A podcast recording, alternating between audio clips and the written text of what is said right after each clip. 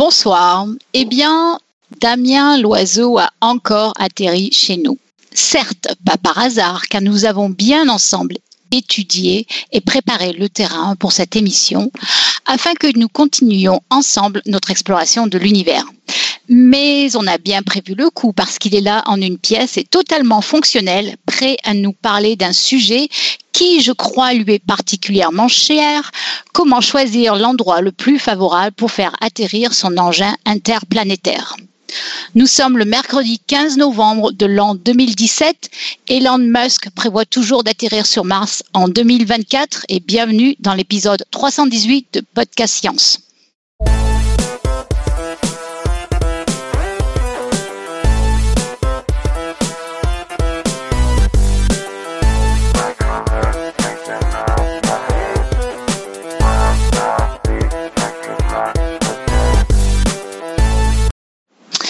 Alors ce soir, nous avons bien sûr Damien depuis Montbazon, qui est donc à côté de Tours. C'est ça. Bonsoir. nous Merci avons. accueillir à nouveau. Oh, ben c'est pour notre plus grand plaisir. Merci beaucoup, Damien. Nous avons Tup depuis Paris. Salut. Ouais, on, on est avec un plaisir de t'accueillir pour des sujets pratiques. Comme ce soir, quand, quand Irène l'a décrit, je me suis dit, c'est vraiment la question qu'on se pose tous les jours. Exactement. Euh, nous avons temporairement Joanne depuis Baltimore. Salut tout le monde. Nous avons Eléa depuis Paris. Non, j'habite à Strasbourg toujours. Hein. Ah oui, c'est vrai. Ah, mais mince. mais oui. Mais depuis Paris, donc. Je soutiens Pascal. depuis la banlieue de Paris, parce que maintenant que Strasbourg est pas loin de Paris. Et eh ben voilà. Merci de me sauver. Et puis ben, moi-même, évidemment, depuis Santa Barbara. Alors, au programme euh, des réjouissances d'aujourd'hui, eh bien, nous avons le dossier de Damien et puis on aura des annonces, le quiz, le pitch de la semaine prochaine, euh, un, un, programme bien, bien classique donc. Alors, euh, ben, le dossier de Damien, on va le commencer bientôt. Donc, euh, on va voir, euh, on va attendre un peu, voir si ROS 128B nous conviendrait comme centre de villégiature. Hein, mais pour le moment, on va revenir sur Terre. On va écouter Damien nous parler de comment choisir le mètre carré idéal pour aller se poser sans casse sur une planète de notre système solaire. Alors, quand même, ROS 128B, je suis pas sûre que tout le monde sache encore tout de suite ce que c'est, mais c'est euh, aujourd'hui euh, a été annoncée cette nouvelle euh, exoplanète, donc une masse similaire à la Terre, qui pourrait peut-être être, en tout cas, une candidate pour notre exploration des humains sur d'autres mondes. Voilà. Ceci étant dit, eh ben, Damien, c'est à toi. Merci. Alors moi, je vais pas forcément euh, vous inviter à venir euh, faire un voyage vers une planète extrasolaire, euh, vers une exoplanète. On va juste rester dans le système solaire. mais là, faut imaginer, vous avez beaucoup de chance. vous avez gagné le gros lot à une loterie organisée par l'Agence spatiale européenne, l'ESA et la NASA. Et le gros lot que vous avez gagné, c'est un vaisseau spatial qui permet d'aller sur un autre monde dans le système solaire.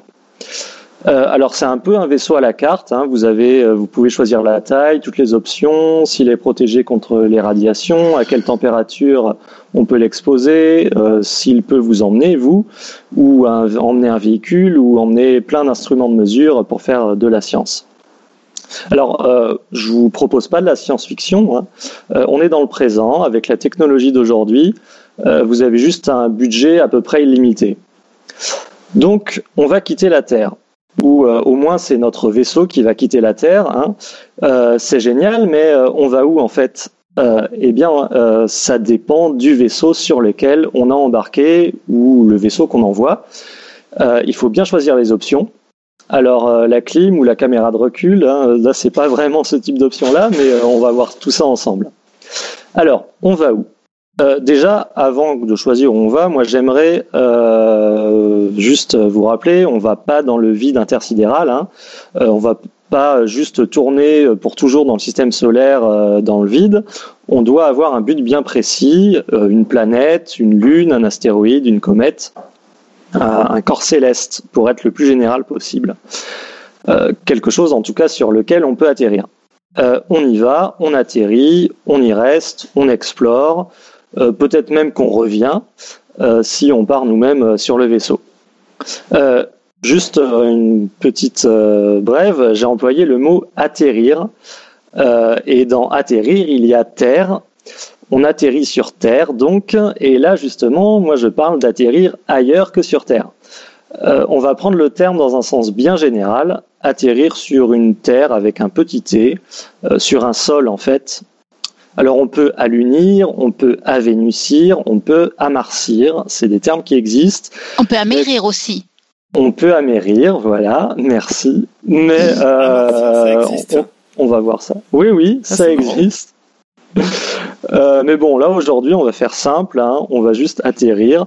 Euh, en anglais d'ailleurs, c'est simple, c'est landing. On fait référence euh, au sol, land, et pas à la planète où on se pose.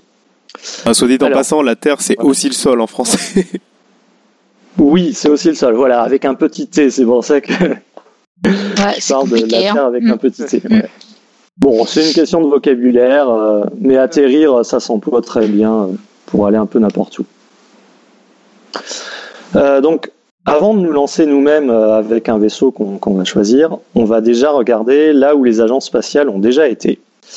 Euh, est-ce que vous avez déjà une idée de tous les endroits ou dans le système solaire où on a été Et puis avant même de, lister tous ces endroits, déjà, combien de corps spatiaux des humains ont exploré en personne?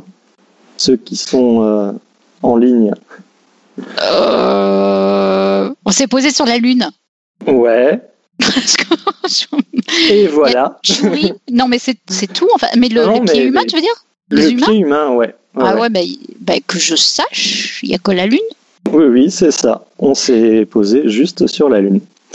Euh, oui, on n'a jamais été euh, plus loin que la Lune, en fait. aucun humain n'a vraiment quitté l'influence de la Terre. et encore, la dernière fois de son vivant, peut-être en cendres, non? Il y a des cendres de, de, de gens qui se baladent un peu, enfin il y en a pas ah mal, je crois déjà.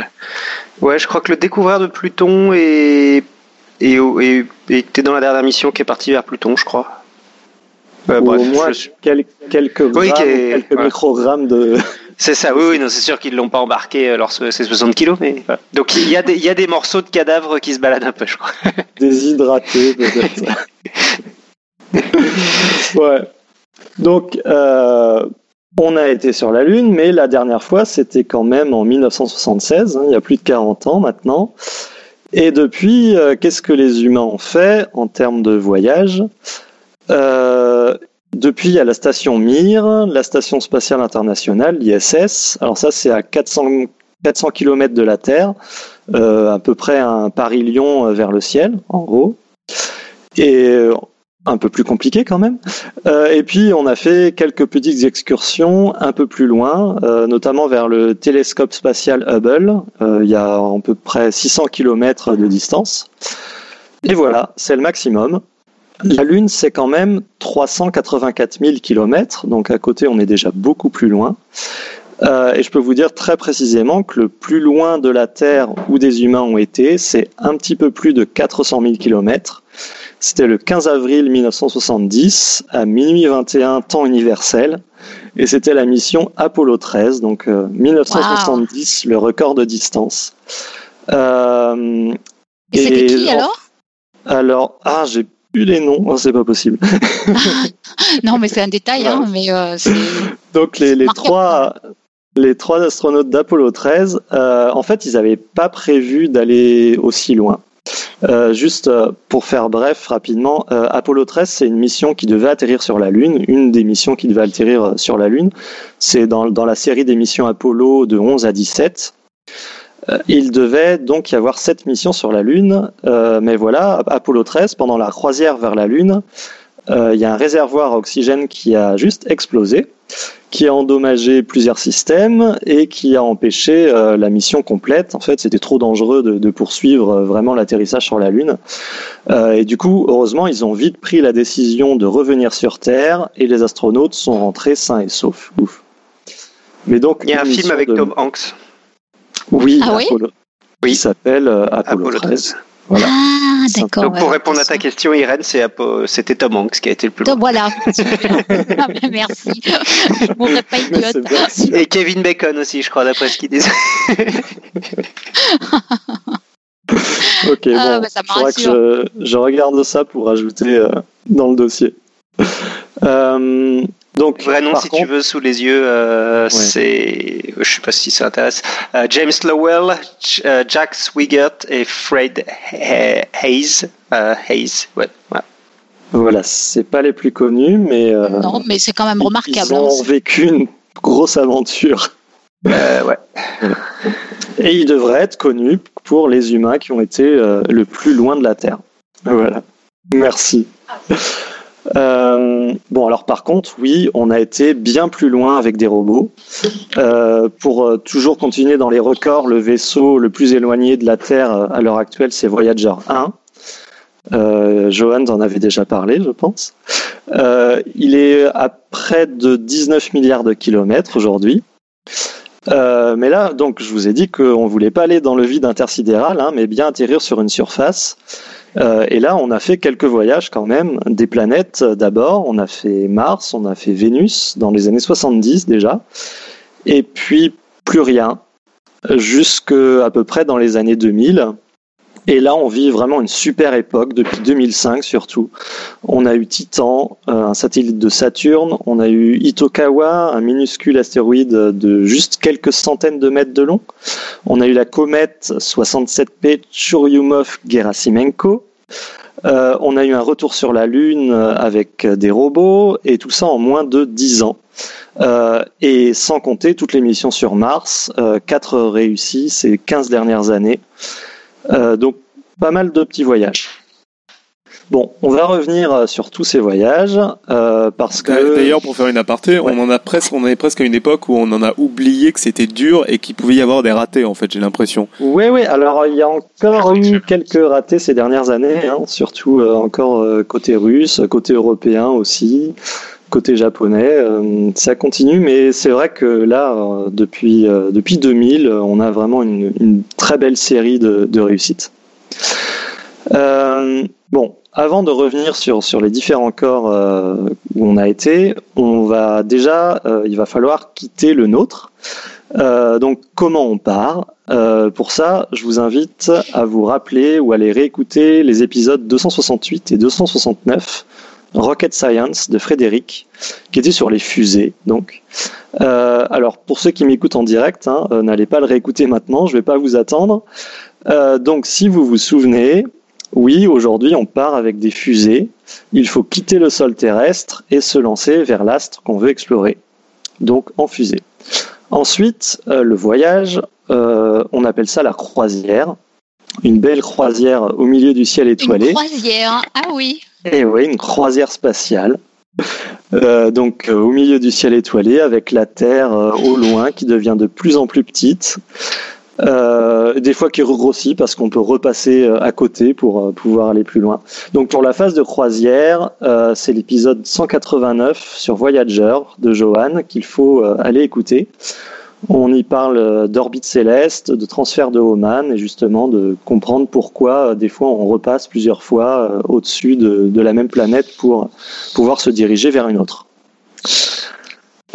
alors maintenant, euh, on va attaquer le vif du sujet de cet épisode, l'arrivée. Et là, justement, on veut atterrir en douceur. Hein. On ne veut pas s'écraser à la surface de la Lune ou de Mars ou d'un astéroïde. Donc pour ça, on va essayer de ne pas arriver trop vite. Et donc, il va falloir ralentir. Et je vais souvent vous répéter ce terme, ralentir ou aller lentement. En fait, c'est le problème pour les voyages dans le système solaire. Si on veut voyager vite, il faut ralentir un max à l'arrivée. Alors ça veut dire emmener euh, plus d'ergols, euh, donc les, carburants dont on, a besoin. Donc plus d'ergols à la fois pour accélérer au départ et pour ralentir à l'arrivée. Tu nous dis ce que c'est l'ergol, euh, Damien? Ouais, donc les, les ergols, c'est les produits qu'on fait réagir chimiquement pour faire fonctionner une fusée. typiquement, il faut de l'oxygène, ce qu'on appelle le comburant, et puis un carburant, euh, de l'hydrogène ou du méthane ou de la poudre. Euh, du coup, on fait réagir ces, ces ergols qu'on éjecte par une fusée et ce qui va nous propulser dans, dans le sens inverse. Du coup, comme on n'arrive pas facilement à emmener beaucoup d'ergols, parce que ça fait beaucoup de poids, ça ferait des vaisseaux trop lourds, euh, difficiles à faire décoller de la Terre, eh bien, on va lentement. Euh, déjà, on va quand même à plusieurs dizaines de kilomètres par seconde autour du Soleil, mais on va aller lentement par rapport à la cible. Euh, on veut arriver en douceur, du coup, on met beaucoup de temps à l'approcher. En gros, on essaye de se mettre sur la même orbite que la cible, et soit on arrive par derrière en allant un peu plus vite qu'elle, et on la rattrape, soit on est en avance et on laisse la cible nous rattraper. Si on fait mal les choses et qu'on y va de manière trop directe, en croisant l'orbite de la cible, alors il y a deux solutions, soit on fonce droit vers la cible et on s'y écrase, on n'a pas le temps de ralentir, soit on passe à côté et on fait juste un survol et puis adieu euh, pour toujours. Euh, si on fait les choses bien, Soit on met un petit coup de frein euh, et on peut se mettre en orbite autour de la cible, tourner autour pendant quelques temps. Soit on arrive lentement et on va tenter tout de suite un atterrissage en douceur en pénétrant directement par exemple dans l'atmosphère euh, de la cible. Donc dans tous les cas, même en approchant de la planète ou de l'astéroïde très lentement, il faut encore ralentir au moment de l'arrivée. Et pour cette phase finale de ralentissement, il y a pas mal de façons de faire. Tout dépend en fait de ce à quoi ressemble l'endroit où vous allez. Alors, voici les grandes questions qu'il faut se poser euh, quant à votre cible pour choisir les options à mettre sur votre vaisseau. Donc, première question, le corps où je veux me poser, euh, il est plutôt gros ou plutôt petit? Euh, Gros comme une planète, un gros satellite ou un des plus gros astéroïdes, ou petit, je veux dire comme une comète ou un petit astéroïde? En fait, si le corps est gros, et c'est le cas pour la plupart de ceux sur, lesquels on a été dans le passé, on a un petit problème, c'est qu'en approchant, sa gravité euh, va attirer notre vaisseau et donc l'accélérer vers lui, alors que justement, nous, on veut ralentir. Euh, sur une comète, par exemple, c'est pas vraiment un problème. Hein. La présence de la comète ne va pas trop modifier la trajectoire de notre vaisseau. Il suffit juste de bien viser. Alors, deuxième question. Est-ce que le monde euh, céleste où vous voulez atterrir a une atmosphère. Et oui, une atmosphère, en fait, ça peut aider, ça aide à freiner, en fait. Euh, tant que notre vaisseau est dans le vide interplanétaire, rien ne le, ralentit dans son environnement euh, vide, mais une fois dans l'air, les frottements vont bien le ralentir. Il va même prendre cher en rentrant dans une atmosphère, en fait, parce qu'il arrive quand même à plusieurs kilomètres par seconde, en général. Donc, euh, pour éviter que les, choses, ne se passent mal, on va mettre un bouclier thermique qui va protéger le vaisseau de la chaleur euh, assez intense euh, qui est due au frottement à la vitesse donc de, quelques kilomètres par seconde à laquelle on arrive. Les frottements créés peuvent monter à plus de 1000 degrés.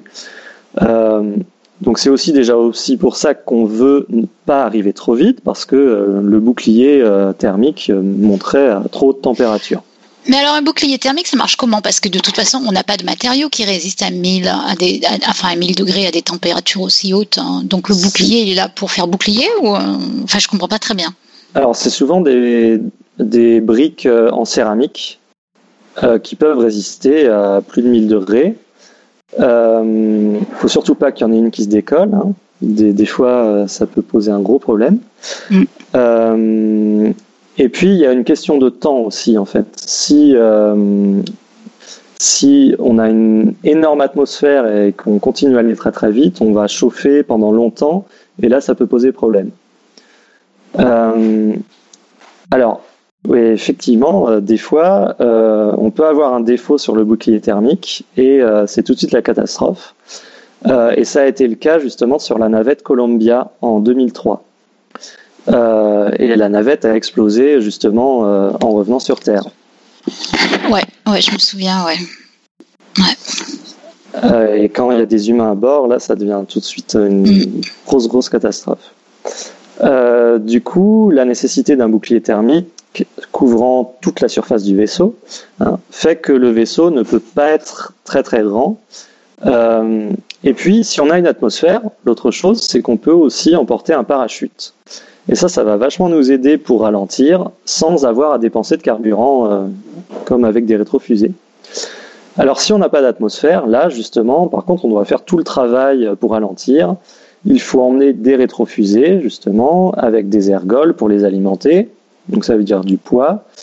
Euh, alors par contre, le désavantage d'une atmosphère, euh, c'est qu'elle est changeante, il y a des vents qui sont différents selon les altitudes, donc on va pas avoir une super précision sur notre atterrissage à cause justement de ces vents qu'on peut pas forcément super bien prévoir. Euh, alors troisième question, est-ce que la surface est solide ou liquide? Ou alors gazeuse comme pour Jupiter ou Saturne par exemple. Du coup, est-ce que le vaisseau euh, doit flotter à son arrivée? Ou est-ce qu'on doit prévoir des pieds spéciaux pour ne pas s'enfoncer dans de la poussière ou de la boue, par exemple Donc, la qualité de la surface. Quatrième question, quelles sont euh, les conditions euh, physiques à la surface? Je veux dire, est-ce qu'il peut faire un peu chaud ou une pression extrême, comme sur Vénus, par exemple? Alors, je vous rappelle que sur Vénus, il y fait en moyenne 450 degrés Celsius et une pression de 100 bars. 100 bars, c'est 100 fois l'atmosphère terrestre. Euh, c'est comme euh, environ à 1 km de profondeur dans l'eau. Euh, donc il faut quand même un vaisseau un peu spécial pour résister à des telles pressions et à des telles températures. Il faut un bon blindage donc, autour de notre vaisseau. cinquième question, combien de temps vous voulez rester à la surface? Est-ce qu'on emmène juste des batteries ou est-ce qu'il va falloir produire de l'électricité sur place, par exemple? Euh, Il faut peut-être prévoir du coup des panneaux solaires ou même euh, une petite pile nucléaire. Et ça, ça existe sur plusieurs vaisseaux spatiaux. Et de quoi manger aussi, hein, parce que si on reste longtemps. Et si on y va nous-mêmes, de quoi manger, voilà. Est-ce qu'on va emmener toute notre bouffe ou est-ce qu'on va essayer d'en faire sur place? Voilà. Je suis un peu terre à terre, euh, mais bon. Oui, oui. Là, je pensais surtout à juste envoyer un robot, en fait. Ah, Ce qui est un petit peu plus facile à nourrir avec un petit peu d'électricité. Et oui. Et oui. Euh, euh, et puis, si vous voulez rester vraiment longtemps, il faut voir s'il y a des saisons peut-être. peut-être qu'il va faire très froid à une certaine saison. peut-être que de la neige va vous tomber dessus. et ça, par exemple, ça a été le cas pour le robot Phoenix sur Mars. Il a atterri à proximité du pôle nord de la planète. Et quand l'hiver fut venu, Phoenix se trouva fort dépourvu. le froid est arrivé, en fait. les batteries ont gelé. alors, c'était prévu, hein, on savait qu'il allait faire trop froid. Euh, et en plus, on pense qu'il y a eu de la neige carbonique qui est tombée sur les panneaux solaires euh, et qui a dû en casser au moins un. On a vu des images depuis l'orbite du, vaisseau ensuite. Attends, attends, t'as euh, dit de, la neige carbonique? Oui, en fait, au, pôle nord de Mars, il fait tellement froid en hiver que le CO2 dans l'atmosphère euh, devient de la glace et jusqu'à la surface et il peut neiger de la, de la glace. Eh ben oui, bien sûr. Et oui, bien sûr. Voilà, et ça recouvre, et on a une couche de glace carbonique qui recouvre les pôles chaque hiver, euh, on la voit de, chaque côté de la planète. Euh, et il y a un gros effet saisonnier justement de, cette glace carbonique. Euh, et du coup, là, on pense qu'elle a peut-être cassé un panneau solaire à cause du poids sur le panneau solaire. Alors, euh, donc je vous ai montré un petit peu, euh, essayé de vous lister un petit peu les choses qu'il faut prévoir, les questions à se poser. Euh, et alors maintenant, on choisit quelle destination. Alors, on va prendre quelques exemples hein, où on a été dans le passé. On va commencer assez simple comme destination, une comète. bon, c'est pas hyper simple. Hein. Ça va vite, non? Ça va vite. Voilà, c'est pas du tout sur notre orbite. Euh, en fait, euh, le, la chose la plus difficile, une des choses les plus difficiles, c'est déjà qu'il faut se mettre sur la même orbite que la comète. Oui, on veut arriver lentement, donc il faut, faut la suivre. Euh, et une comète, ça n'a pas du tout la même orbite que la Terre.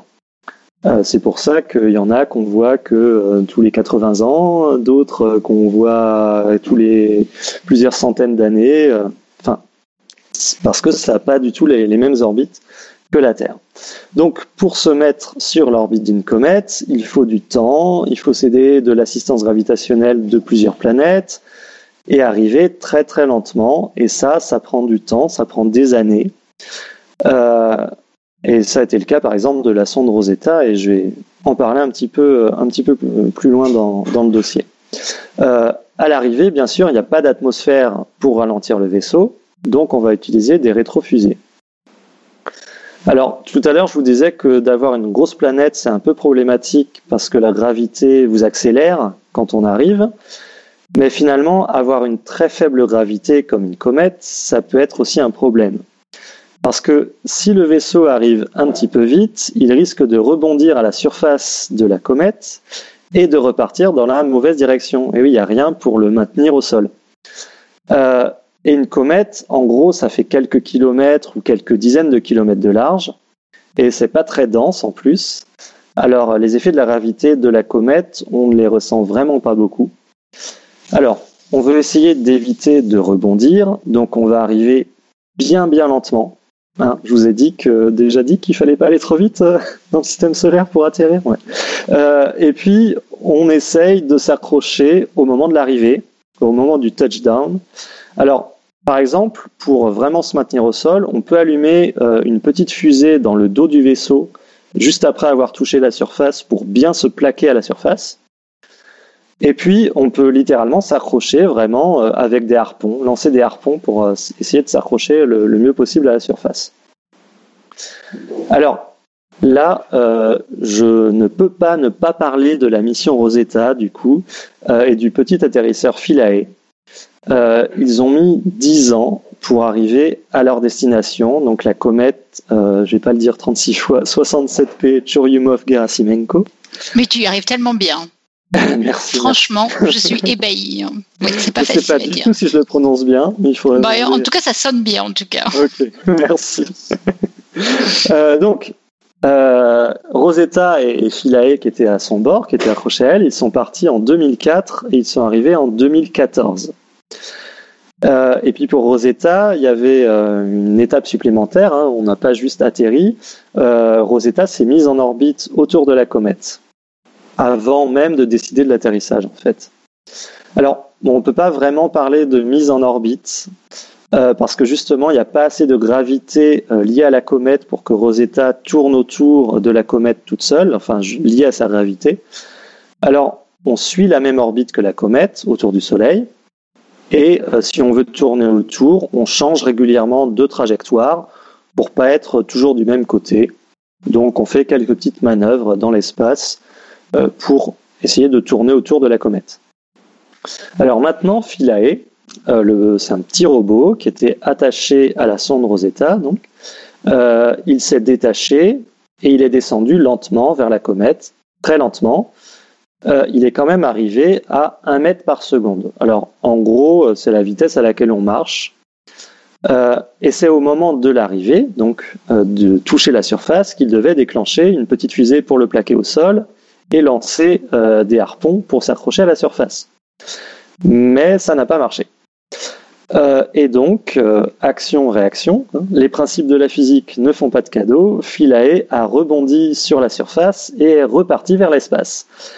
alors, il n'est pas reparti très vite. Il hein, faut imaginer un saut vu au ralenti. on estime quand même que Philae est remonté à 1 km au-dessus de la comète. Puis il est redescendu.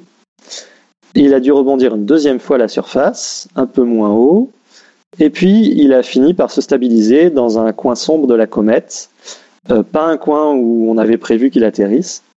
Euh, un coin qui ne voit quasiment pas le soleil. Euh, donc il n'a pas pu recharger ses, avec ses panneaux solaires, il n'a pas pu recharger ses batteries. et en plus, le petit atterrisseur, le pauvre petit filet, il était couché sur le côté.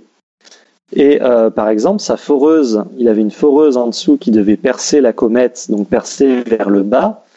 Et bien, comme il était euh, couché sur le côté, la, foreuse, elle a juste pu forer dans le vide, et donc on n'a pas pu récolter d'échantillons euh, pour les analyser. Alors, pas de chance. alors, si vous voulez revivre l'aventure de Rosetta et de Philae, il faut vraiment aller voir le film d'animation que l'ESA a fait au fur et à mesure de la mission.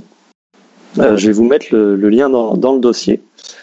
c'est super mignon. on a quasiment envie de pleurer à la fin, de, à la fin des aventures de Ah ouais C'est vrai C'est vraiment c'est un petit dessin animé qui, qui, explique bien les choses, mais qui rend les Rosetta et Philae euh, super attachants et du coup on est triste de, que Philae finisse tout seul comme ça à la surface. Mais c'est vrai qu'on s'était vachement attaché après que tu sois venu nous en parler. Moi, j'avais vachement suivi et c'est vrai que c'est, c'est vrai que c'est, ouais, on s'attache sentimentalement. En plus, il a un nom très mignon en français. Hein. Oui, oui. Euh, et puis, euh, a aussi fait euh, un film avec l'acteur, l'acteur de Littlefinger. Je ne sais pas si vous voyez qui c'est dans Game of Thrones. Bon, c'est un acteur assez connu du coup depuis quelques années. et donc, Lesa a fait un court métrage avec lui et avec une autre actrice. Un court métrage très onirique, très esthétique. je dirais peut-être même un peu perché. Euh, mais c'est à voir. Hein, et je, mets aussi le lien dans le dossier. Mais vous pouvez chercher euh, peut-être Eza, Rosetta. Euh, ouais, il s'appelle Lord Baelish dans Game of Thrones. On me, on me souffle à l'oreillette. Merci, Mickaël.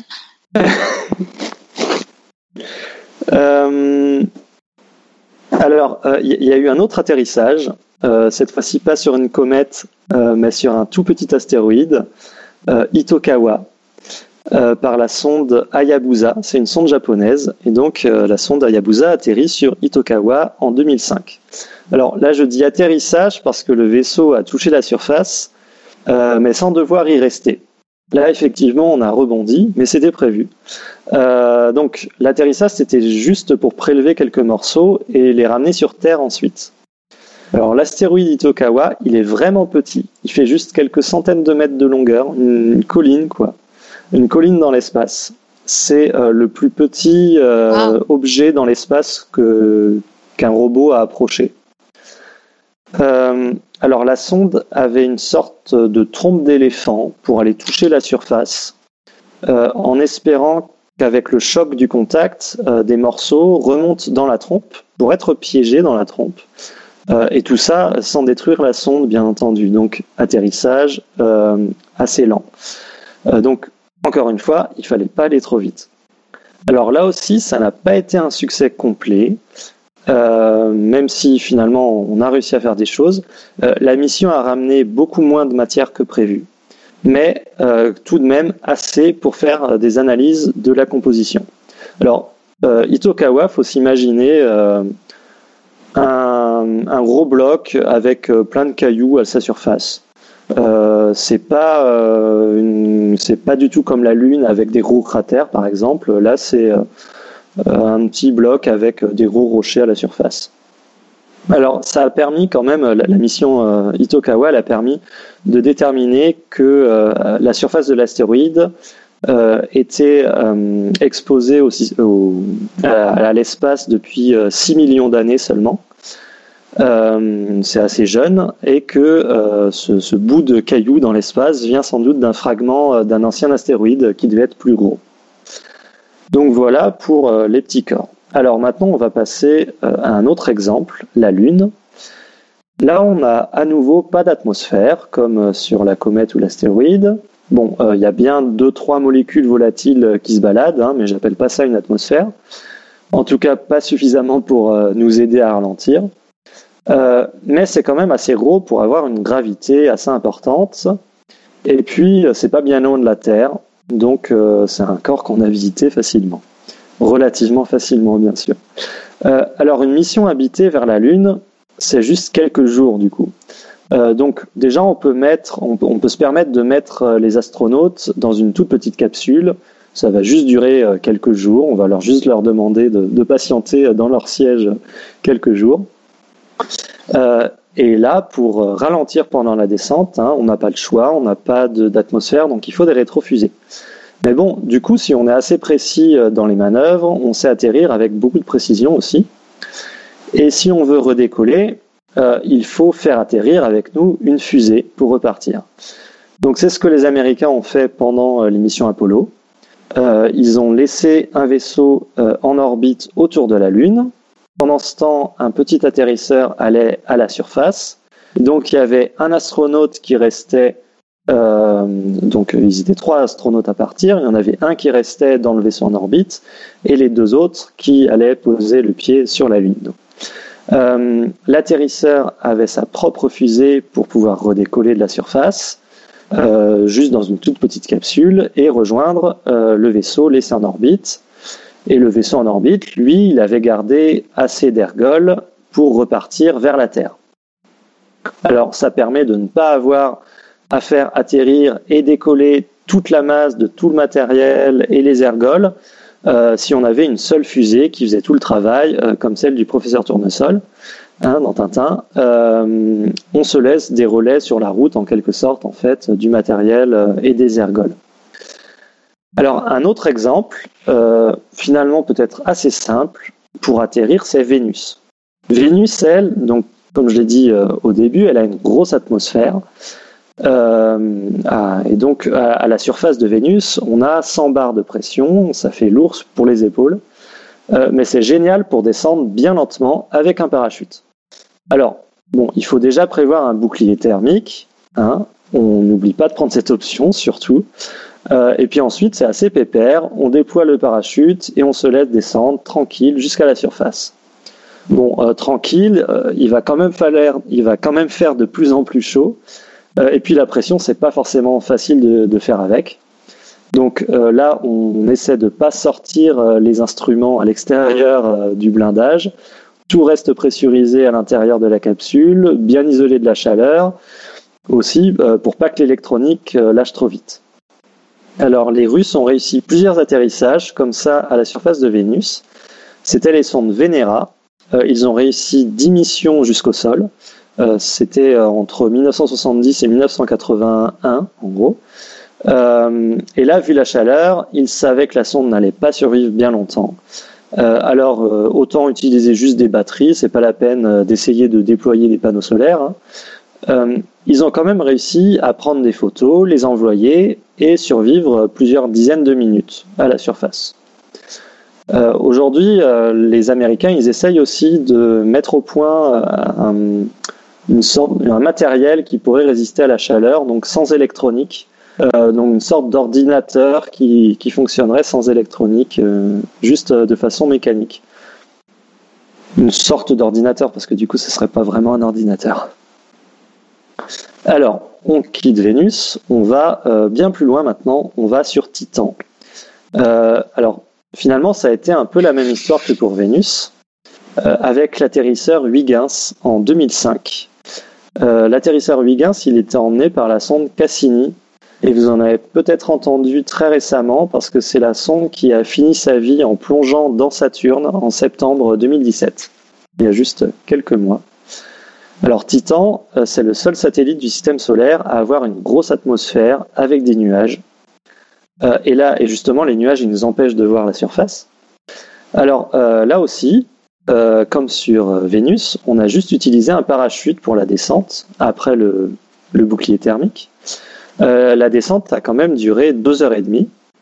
Donc avec un atterrissage en douceur ou presque à la fin à 20 km heure. et là, le problème, c'est pas les, hautes, les trop hautes températures comme pour Vénus, c'est plutôt le grand froid. Il fait 94 Kelvin, du moins 180 degrés Celsius. Alors là aussi, on a juste fonctionné quelques dizaines de minutes euh, sur des batteries. Le soleil déjà est bien trop faible pour des panneaux solaires parce qu'on est quand même hmm. assez loin du, euh, du soleil et on a des nuages qui nous cachent le soleil. Euh, par contre, on ne savait pas trop à quoi allait ressembler la surface avant qu'on arrive, solide, liquide, du sable. eh bien, les, les résultats de l'atterrissage ont montré que en tout cas à l'endroit de l'atterrissage, on avait une surface solide mais souple, je cite, euh, comparée à l'époque à une crème brûlée. Alors après, ils sont quand même arrivés à 20 km heure, c'est quand même euh, c'est quand même assez vite, 20 km heure, hein. non? Voilà, donc ils ont dû euh, casser la croûte de la crème brûlée. Ils ont vu qu'en dessous, c'était la, surface était assez souple. donc le, le, matériel quand même, il arrive. Enfin, on a prévu quelque chose qui arrivait à résister à 20 km heure, c'est euh, Bon, c'est quelqu'un qui court assez vite quand même. Donc essayer de courir assez vite en vous lançant contre un mur, ça, ça peut faire mal effectivement. Bah, 20 km/h, ouais, c'est quand même rapide. Hein alors justement, la surface souple, peut-être. Ouais, c'est plutôt quelqu'un qui fait du vélo. ouais, Un vélo tranquille contre un mur, ça, peut faire mal. Bon, là, c'était c'était pas habité, c'était euh, du matériel euh, qui est prévu pour résister à des chocs. Euh, donc ça a marché. La, sonde, la sonde a marché et elle a renvoyé des photos de la surface. Et c'est assez hallucinant parce qu'une photo de la surface, euh, j'en ai pas prévu, euh, mais j'essaierai d'en mettre dans, le dossier. Euh, on a vu des galets entourés par ce qui pourrait être du sable.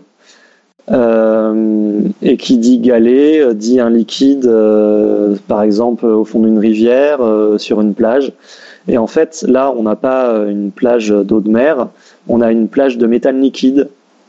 et les galets, c'est pas de la roche, c'est de la glace d'eau. Ah ouais, d'accord. Hmm. Donc quelque chose qui ressemble à la Terre, mais avec euh, des propriétés complètement différentes. Euh, et puis maintenant, on sait que sur Titan, il y a des lacs, il y a des mers, il y a des rivières, donc euh, et tout ça avec un cycle du méthane un peu similaire au cycle de l'eau qu'il y a sur Terre. Alors, on quitte Titan et maintenant on va sur Mars. Euh, j'essaie d'aller un peu de plus en plus en complexité d'atterrissage en fait. Alors Mars, euh, la planète a été très visitée euh, ces dernières années. on a eu cinq atterrissages américains réussis, deux atterrissages européens ratés et au moins deux missions russes ratées également depuis 1996. On a essayé plusieurs trucs, mais ça commence toujours pareil pour atterrir sur Mars. Euh, Mars a une atmosphère, mais elle n'est pas très épaisse, donc on ne peut pas tout faire avec un parachute comme pour Vénus ou Titan. Donc on commence avec un bouclier thermique, et puis on déploie un parachute. Euh, mais là, on arriverait quand même toujours trop vite. Donc, euh, pour la, phase finale, après le parachute, on a essayé plusieurs choses. En fait, ça dépend un peu euh, du poids de ce qu'on veut faire atterrir et euh, si on veut déployer un rover ou pas, donc un véhicule à la surface. Euh, il faut se rappeler que tout cet atterrissage, s'il n'y a pas un humain à bord, il doit être fait automatiquement, de manière complètement automatique par les ordinateurs de bord. les humains, donc sur Terre, sont au moins à 15 minutes lumière de là, ça veut dire que tout signal qu'on envoie met au moins 15 minutes pour, euh, pour être reçu. Donc toute donnée euh, ou toute euh, reçue ou toute commande qu'on peut envoyer va mettre au moins 15 minutes pour faire un trajet. Donc je t'interromps, mais c'est pour ça que tu dis que tout est automatique, c'est parce qu'il y a ce délai de 15 minutes Voilà, exactement. Euh, la réponse, elle, va mettre au moins 15 minutes pour revenir, euh, donc un minimum de 30 minutes pour faire un aller-retour. Et la descente, elle, elle dure juste 7 euh, à 8 minutes. Donc, quand on reçoit le signal du début de la descente, la sonde, elle est déjà arrivée à la surface. Donc, aucune intervention humaine n'est possible dans ces conditions. Il n'y a pas quelqu'un avec un joystick à l'autre bout. Euh, à moins d'envoyer quelqu'un sur place. Alors, euh, les premiers atterrissages réussis sur Mars, ce sont euh, les deux sondes Viking qui ont atterri en 1975. Elles, elles ont atterri avec des rétrofusées jusqu'au sol. Donc après la phase bouclier thermique et parachute, donc on emploie des rétrofusées pour la fin. Et elles ont atterri sur des pieds. Euh, mais pour les chocs finaux, on a aussi essayé euh, des airbags. Euh, par exemple, pour les rovers Spirit et Opportunity qui ont atterri en 2003, à la fin de la descente en parachute, on a déployé autour de la sonde plein d'airbags tout autour. on a utilisé aussi quelques rétrofusées et puis hop, on a coupé les câbles du parachute et on a laissé la sonde rebondir à la surface, protégée par tous ces airbags tout autour. Euh, et dans les deux cas, donc pour les deux robots, euh, la sonde a rebondi plus de 20 fois à la surface. Je pense qu'on le sait avec les accéléromètres qui doivent être euh, à l'intérieur. donc pas mal. Une autre façon de faire pour absorber le choc final, faut imaginer un crashing pad, une sorte de coussin ou une structure qui va se dégonfler ou s'écraser au moment de l'impact. Ça a été essayé sur l'atterrisseur Beagle 2, qui avait été envoyé avec Mars Express en 2003, donc c'est une mission européenne. Et Beagle 2, c'était euh, un petit atterrisseur anglais, britannique. alors, sauf que apparemment l'atterrissage s'est fait, mais on n'a jamais réussi euh, à avoir des nouvelles de la sonde. On n'a jamais rien reçu de la sonde euh, jusqu'à l'année dernière. Alors bon, c'est pas la sonde qui a envoyé une carte postale 13 ans après son atterrissage. Euh, c'est une caméra à haute résolution qui est en orbite, donc sur un satellite autour de Mars, et qui l'a repéré au sol. Et sur les quelques pixels qu'on voit seulement, euh, il semblerait que la sonde a commencé à déployer ses panneaux solaires, mais pas entièrement. Donc elle n'a pas pu déployer son antenne pour communiquer. Euh, et donc voilà, mission ratée du coup euh, pour ce petit atterrisseur. Ouais, donc en fait elle s'est peut-être posée, mais elle s'est peut-être crachée en fait. Peut-être que. Est-ce qu'on sait. Voilà. Est-ce que l'atterrissage a été un petit peu trop violent et du coup il y a des systèmes à l'intérieur qui ont cassé? Est-ce que c'était une mauvaise conception à un endroit? Ça, ça sera difficile de, le dire tant qu'on ne sera pas allé sur place. Euh, mais il n'y a pas un énorme. Enfin, ça coûterait beaucoup trop cher pour le moment d'aller sur place pour, voir ça. Euh, et puis la dernière chose qui a été essayée, c'est pour poser le robot Curiosity. Euh, Curiosity, il pèse, il pèse, le rover en lui-même, hein, il pèse, je crois, 8 ou 900 kilos. Donc euh, c'est du lourd. Euh, les autres, euh, Spirit et Opportunity par exemple, ils pesaient 150 kg, je crois à peu près. donc pour, pour poser quelque chose d'aussi lourd, c'est pas simple. Donc toujours un bouclier thermique, un parachute, ça on connaît. et puis là, le rover était suspendu en fait sous une plateforme. Il y avait des rétrofusées installées sur cette plateforme. On a actionné les rétrofusées pour finir de, ralentir la sonde. Et puis pour déposer le rover tout doucement, la plateforme euh, s'est mise en vol stationnaire à 20 ou 30 mètres au-dessus du sol. Et euh, elle a descendu le rover jusqu'au sol accroché par des câbles. Et oui, euh, ils font pas les choses à moitié à la NASA. Donc le premier atterrissage descendu par une grue volante sur Mars. Il y a un super film de la NASA pour présenter l'atterrissage. ils ont appelé ça les 7 minutes de terreur. Donc ça leur fait peur quand même. Euh, ça peut Donc on peut aller le voir, c'est sur le site de la NASA, tu dis? Oui, euh, vous tapez euh, les 7 minutes de terreur. je ne sais plus en anglais, c'est peut-être juste 7 minutes of terror. Je, je, mettrai le lien de la vidéo dans le dossier en tout cas. Donc ouais, un atterrissage, ça peut faire peur. Euh, ouais, c'est ça. C'est 7 minutes, 7 minutes of terror. Ouais, c'est ça. Euh, donc voilà, euh, on a fait le tour des objets sur lesquels on a atterri. mais non, il y a la Terre aussi. on a atterri sur Terre avec des vaisseaux spatiaux. alors, je compte pas le nombre de fois que ça a été fait. Il y a peut-être un compteur quelque part. Euh, rien que pour l'ISS, hein, la Station spatiale internationale, euh, il y a déjà, euh, je ne sais pas combien de missions qui ont fait que les humains, ont, il a fallu ramener les humains sur Terre. et donc ça, ça veut dire faire atterrir un vaisseau spatial sur Terre. On peut peut-être juste dire que la quasi-totalité de ces atterrissages, du coup, c'était pour ramener des astronautes à la surface de la Terre. Euh, par contre, il y a quand même eu quelques atterrissages d'objets aussi, euh, sans humains dedans, euh, quand on a voulu ramener des échantillons de l'espace, par exemple. On a eu des retours automatisés d'échantillons de la Lune par les soviétiques. Ça a bien marché. Euh, on a eu des retours euh, de missions comme Stardust, euh, qui était un retour de poussière de comète. Donc la mission est passée dans la queue d'une comète et elle, a ramené un petit, un petit atterrisseur sur Terre pour amener des échantillons.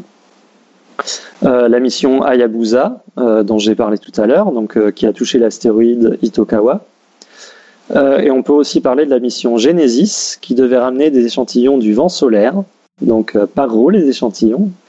alors cette mission, Genesis, le retour avait quelque chose d'original.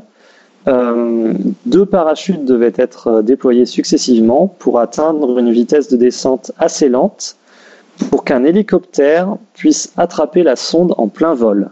Donc, Pendant sa descente dans l'atmosphère. C'est vrai? Il y avait deux hélicoptères, un backup, euh, au cas où le premier n'aurait pas marché, mais euh, il voulait. Euh, Alors, bon, il voulait vraiment que la sonde subisse pas de choc pour être sûr de récupérer bien les échantillons. et bien sûr, elle a subi un sacré choc parce qu'en fait, les parachutes ne se sont pas du tout déployés. Alors, donc, euh, elle a fait une belle chute libre de toute l'atmosphère terrestre, juste ralentie par les frottements de l'air sur le bouclier, en fait. Et boum. Euh, alors, heureusement, ils ont quand même pu récupérer quelques particules et, en fait, euh, conduire finalement la majeure partie des expériences qu'ils voulaient faire sur les échantillons. Donc, finalement, un succès, malgré l'atterrissage un peu brutal. Euh, alors j'ai essayé de trouver le tout premier atterrissage d'un vaisseau spatial de l'histoire. Euh, il semblerait en fait que ça soit celui de Yuri Gagarin en 1961. Donc première fois euh, qu'un objet et un humain allaient dans l'espace et revenaient doucement à la surface terrestre. il y aurait même eu en fait deux atterrissages parce que Yuri Gagarin s'est fait éjecter de son module pendant la descente et il avait son propre parachute et du coup il a fait un atterrissage en douceur et le module lui a fait un atterrissage un peu plus lourd quand même. Donc on voulait pas qu'il euh, reste à l'intérieur euh, du, gros module euh, pour l'atterrissage. Ça, aurait été bête qu'il meure juste à la dernière seconde de la mission. Je crois qu'il y a eu il y a une coupure. Il y a, il y a, le guide qui demandait si tu parlais bien de Genesis. Hein. Oui, la mission Genesis, voilà, qui a voulu euh, ramener des échantillons du, vent solaire euh, et qui devait être attrapé en plein vol pendant sa descente dans l'atmosphère. Par des hélicoptères. Par des hélicoptères, oui. J'espère que la coupure n'a pas été trop longue. Euh, alors, pour les atterrissages spatiaux sur Terre, dans le monde réel, hein, je ne vais pas chercher la science-fiction pour l'instant, on a deux grandes écoles le parachute ou les ailes. Euh, je vais surtout pas oublier, euh, le bouclier thermique, bien sûr. Euh, mais donc après l'entrée dans l'atmosphère et la phase chaude, la phase avec le bouclier thermique, on peut choisir soit on laisse ce qui reste du vaisseau pendouillé sous un parachute, soit on atterrit carrément avec un vaisseau en forme d'avion avec des ailes. Euh, les seuls à avoir sérieusement utilisé les ailes pour le moment, ce sont euh, les Américains, la NASA, avec la navette spatiale. Bon, euh, sur la toute fin, il y a aussi des parachutes qui se déploient derrière la navette pour la ralentir une fois qu'elle est sur le tarmac, mais c'est déjà après s'être posée au sol. Et puis la piste d'atterrissage pour la navette spatiale, elle devait être un peu longue, dans les 5 km. la plupart des pistes des aéroports internationaux font entre 3 et 4 km. Donc il faut une piste d'atterrissage quand même assez spéciale pour, euh, la navette. Il fallait en tout cas. Euh, autrement, je vous conseille quand même la descente en parachute. Hein. c'est un peu moins grandiose euh, qu'en navette, mais ça marche depuis longtemps.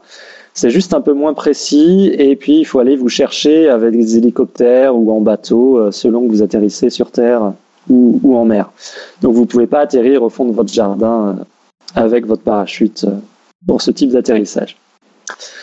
Euh, et là, j'ai pas tout dit. Il faut quand même aussi qu'on parle des atterrissages euh, des premiers étages des fusées de Blue Origin et de SpaceX. Euh, ces fusées s'appellent respectivement New Shepard et Falcon 9. Falcon 9.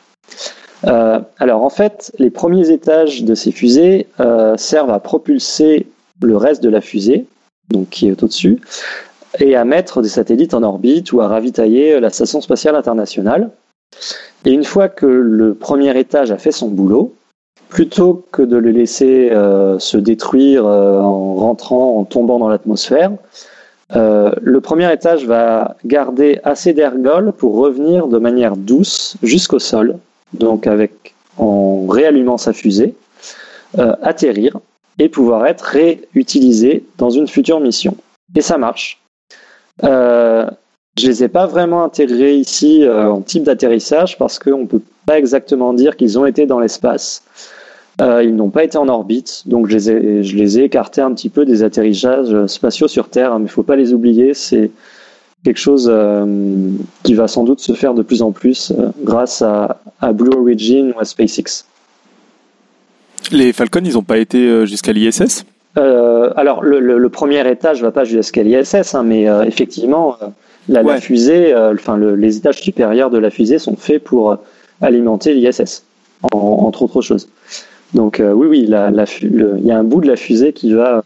Et ça, c'est pas aller en orbite dans l'espace? Enfin, quand tu disais, je les ai pas comptés. En fait, c'est juste le premier étage qui n'a pas été en orbite dans l'espace. Ah oui, d'accord. s'arrête, euh, je sais plus à quelle euh, altitude dans l'atmosphère, euh, mais voilà, dès qu'il a fini son travail, hop, euh, on, le sépare pour pas qu'il soit un poids, poids mort en plus à emmener. donc voilà, on a fait un petit peu le tour. Euh, il vous reste plus qu'à faire votre choix. Euh, choisissez là où vous voulez aller, et puis je pourrais peut-être euh, essayer de prévoir quelles options il fallait faut que vous choisissiez pour l'atterrissage. Ou alors vous allez voir votre ingénieur préféré à l'ASA ou au CNES ou à la NASA. alors, un petit, une petite idée de là où vous voulez aller dans le système solaire, ça peut être autre chose que ce que j'ai déjà montré. Bah, visiter la crème brûlée, je pense. Ça a l'air sympa. crème brûlée. Emmener un petit système de chauffage avec soi, là, ça peut être, ça peut être pas mal euh, pour, pour visiter. Parce que les moins 180 degrés, c'est pas très agréable. Mais ouais. Et, hum, et, du coup, je me demandais, tu as des idées de justement ce qui, ce qui va passer avec Elon Musk? Qu'est-ce qu'il a prévu, lui? Euh, ben, je vais en parler un petit peu plus loin. Ah, euh, mais en fait, d'abord, je voulais faire un petit test euh, auprès de vous. Donc, j'espère que vous avez bien écouté. Euh, on a atterri sur combien de corps célestes en tout, en dehors de la Terre? Avec robots ou avec humains Allez, une petite liste vite fait pour, pour se résumer tout ça. Alors, bon, on atterrit sur une comète, on atterrit sur un astéroïde, on atterrit sur la Lune, on suit à 3. On atterrit sur Vénus, on atterrit sur Mars et on atterrit sur Titan. Donc ça fait 6 et la Terre donc le septième. Sachant que euh, il y en a trois, Titan, euh, l'astéroïde Itokawa et la comète Chury. On a atterri dessus seulement euh, dans les 12 dernières années. Donc on, a, on a fait grimper notre palmarès assez rapidement ces derniers temps. et peut et aussi une petite question euh, subsidiaire, quelle est la mission, à votre avis, qui a fait la plus grande distance sur un corps céleste autre que la Terre? Donc là, je précise la question. Euh, on a une mission qui a atterri à la surface d'un autre euh, monde et qui s'est déplacée à la surface. Eh bien, c'est quelle mission qui a fait la plus grande distance à la surface d'un autre, d'une autre planète ou d'un autre corps? Irène, est-ce que tu as une idée ou les autres euh Moi, j'ai entendu la réponse. Hein. Moi, je la connais, la ah, réponse. Mais oui. Je sais même que sur, sur, la Lune, ils, sont, ils ont fait 35 km, mais sur Mars, ils en ont fait 45. C'est ça. Très bien, tu as bien retenu. Euh, ouais, en fait, sur la, sur la Lune, on a fait quand même pas mal de kilomètres. Il y a des astronautes qui ont fait euh, euh, plus de 35 km avec un, robot, un véhicule, lors de la mission Apollo 17. Et puis il y a une mission toute automatique russe qui s'appelle qui s'appelait Lunocode 2 qui a fait 39 km donc en 1973 à la surface de la Lune. Mais on a mieux du coup sur Mars. Il y a le robot Opportunity qui a roulé 45 km euh, ça, c'était en septembre 2017. J'ai pas regardé euh, depuis euh, l'actualisation de, de, son kilométrage, mais il a roulé, il roule toujours aujourd'hui. Il a déjà fait plus de 45 km, donc c'est le premier marathon, en gros, sur une autre planète. Et puis, le dernier robot sur Mars, c'est Curiosity. Il peut rouler, il a, il, a, déjà fait plus de 100 mètres en une journée, ce qui est un record pour un vaisseau sur Mars. Mais pourquoi c'est si euh, lent hein? Pourquoi ils vont aussi lentement hein? Parce qu'ils ont Alors ça c'est le truc très drôle avec les robots martiens, c'est que euh, euh, quand je suis allé à la Cité de l'Espace à Toulouse, on pouvait voir un robot Curiosity taille réelle et bouger. Et alors quand tu les vois bouger, mais c'est d'un ridicule assez hallucinant parce que ça avance pas quoi. Ouais bah en fait euh, on essaie de, de, consommer le moins d'énergie possible. Hein. Ils n'ont pas de moteur thermique, euh, il n'y a pas d'essence dedans. Ils fonctionnent uniquement à l'électricité. Euh, et ils sont pas fabriqués par Tesla et il n'y a pas une prise électrique euh, tous les tous les quelques kilomètres pour pour se recharger. Euh, du coup, ils vont très lentement euh, avec le, peu d'énergie euh, disponible, le peu de puissance disponible. Euh, et Curiosity, par exemple, donc il a il est arrivé en 2012 et en 5 ans, il a fait 17 un peu plus de 17 kilomètres alors qu'il a quand même une capacité euh, assez grande. Euh, la chose aussi, c'est que pendant ces cinq ans, il n'a vraiment pas fait que rouler. Il a fait énormément d'analyses et pendant ces analyses, il bouge pas du tout et du coup, ça peut durer plusieurs jours et en plusieurs mois, il peut juste faire quelques mètres euh, seulement pour prélever plusieurs échantillons et les analyser. Alors voilà, maintenant on va parler du futur. Euh, Irène, tu demandais, voilà, qu'est-ce qui va se passer avec Elon Musk sur Mars, par exemple. Euh, donc, euh, je vais essayer de parler de ce qui devrait vraiment exister. Euh, pas de vous en train de gagner un vaisseau spatial à une loterie. Euh, désolé de, casser le rêve. alors, c'est quoi les projets des agences spatiales, par exemple, aujourd'hui Le prochain atterrissage qui devra avoir lieu, ce sera à nouveau sur un astéroïde, pour la deuxième fois donc. Encore une fois, comme pour la mission japonaise Hayabusa sur Itokawa, ce sera juste un touch and go. Donc euh, on atterrit et on repart tout de suite. Euh, la mission elle est déjà en route. C'est la mission Osiris Rex et euh, sa cible c'est l'astéroïde Bennu, BE2NU. c'est un astéroïde, un astéroïde riche en carbone. C'est super intéressant pour comprendre la construction du système solaire de, mieux comprendre, de mieux connaître ce type d'astéroïde et de comprendre la chimie du carbone dans l'espace. Et puis en plus, c'est un géocroiseur, donc un astéroïde qui a des chances non nulles de heurter la Terre un jour, tout comme euh, Itokawa en fait. Euh, et en 2022, par exemple, euh, il va passer assez proche de la Terre.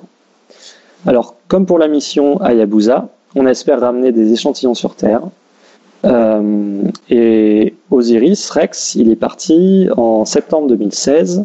Il a fait un survol de la Terre le 22 septembre 2017, un an après, euh, et il arrivera en approche de Bennu en août 2018, donc euh, dans moins d'un an, pour récolter des échantillons.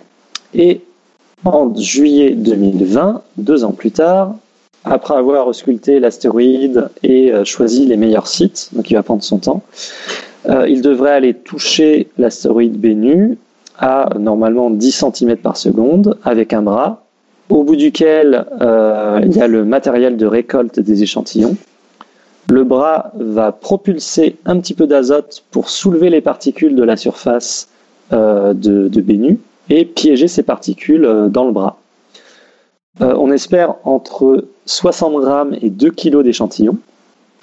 Et ensuite, on met le système de récolte des échantillons dans une petite capsule, direction la Terre, pour euh, un atterrissage, donc un vrai atterrissage sur Terre, euh, dans le désert de l'Utah, normalement prévu le 24 septembre 2023. Donc euh, rendez-vous dans... J'arrive plus à compter, dans 6 ans. pour savoir si la mission a bien réussi jusqu'au bout. Donc notez bien euh, dans vos agendas. Donc euh, vous l'aurez compris, il faut prendre son temps, hein, 7 ans de voyage euh, pour cet astéroïde. On attend toujours que les astres soient dans des positions favorables pour faire le voyage avec le moins d'énergie possible. Et du coup, on ne peut pas partir à n'importe quel moment et on met du temps pour y aller. du coup, même si Osiris Rex est déjà en route, avant même son arrivée sur Bennu, donc en juillet 2020, on devrait déjà avoir eu un nouvel atterrissage sur Mars, prévu en 2018. Euh, puis ensuite, il y a trois atterrissages de prévus en 2021, toujours sur Mars. Euh, un atterrisseur américain, un européen et un chinois. on en parlera peut-être plus dans un prochain épisode. Du coup, il y aura beaucoup de choses à dire, je pense. Ah oui. Voilà une suggestion qui est très intéressante. Merci, Irène. Et puis, euh, je compte pas les initiatives privées. Hein. Euh, J'espère bien que SpaceX va rentrer dans la course, du coup. Euh, Peut-être qu'à la fin des années 20, on aura aussi un retour d'échantillon de Mars. Euh, ce serait la, prochaine, la première mission aller-retour vers le sol d'une autre planète. Jusqu'ici, on l'a fait euh, vers euh, des comètes ou vers des astéroïdes, mais jamais, on n'a jamais ramené d'échantillon d'une planète. Euh, on l'a fait de la Lune aussi, mais c'est notre euh, satellite. Euh, et puis pour un futur un peu plus lointain et des atterrissages un peu plus lointains aussi dans l'espace, on parle d'atterrir sur Europe, le satellite de Jupiter. On parle de retourner sur Titan pour faire le premier amérissage en dehors de la Terre. Et oui, hein, je vous ai dit, Titan a des lacs et des mers. donc l'aventure n'est pas terminée. Euh, en ce qui concerne SpaceX, je ne sais pas exactement aujourd'hui où, euh, où, en est le programme, mais euh, il veut vraiment atterrir le plus vite possible avec une sonde dont j'ai oublié le nom. Désolé. et il propose en fait même aux, aux agences spatiales d'installer des instruments sur, sur sa sonde. Tu parles de celle qui va atterrir sur Mars? Celle qui doit atterrir sur Mars. Je crois que c'est BFR, Big Fucking Rocket. Euh, oui, ça c'est c'est du coup euh, la, la, fusée qui doit envoyer les, les missions vers Mars. Euh, mais il y a aussi un nom pour le, le module qui doit atterrir sur Mars. J'ai oublié son nom. Mais bon. Donc, il propose à tout le monde de, de louer un petit espace sur, sur son vol pour dans un premier temps, avant d'envoyer des humains, pour euh, envoyer des, des, instruments sur place euh, ou euh, envoyer un petit rover qui pourrait sortir du module, par exemple. Donc voilà, si les privés s'y mettent, ça pourrait multiplier les possibilités d'aller sur d'autres planètes. Mais ça, ça veut aussi dire pouvoir polluer les planètes, et on pourra peut-être en parler dans un prochain épisode. De la, préservation des, des planètes. Voilà. Oui, parce que à, rebours, euh, c'est vrai que tu dis, euh, enfin merci Damien, mais c'est vrai que ma, première réaction, c'est effectivement, euh, c'est vrai que polluer les, planètes, d'un côté, peut-être aussi désenclaver la planète Terre, vu qu'on est en train d'exploser, peut-être que c'est la solution en fait pour les humains de, de survivre en fait. D'aller ailleurs, ouais, ouais. Euh, bon, là, on est encore euh, vraiment dans la phase d'exploration pour le moment. Mm, carrément. Euh, mais voilà, ça, ça peut être effectivement pour un futur lointain. Et malgré le réchauffement climatique, l'atmosphère terrienne reste plus accueillante que celle de Mars. Hein. oui, oui, c'est sûr qu'il y aurait beaucoup plus de travail à faire pour rendre l'atmosphère martienne respirable que améliorer nos conditions sur Terre. Bah, c'est peut-être vrai aujourd'hui, mais je suis pas sûr que dans quelques centaines d'années, ça sera encore vrai. Hein. Donc, euh, à voir.